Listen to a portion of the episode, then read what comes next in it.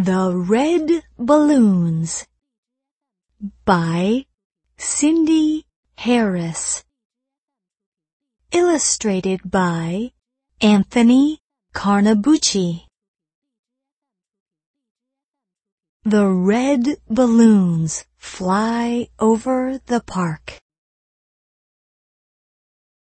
The red balloons fly over the hill. The red balloons fly over the store.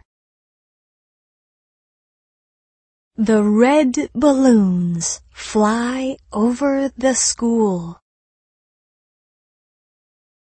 The red balloons fly over the water. The red balloons fly over the trees. The red balloons fly over the house. The red balloons fly over me.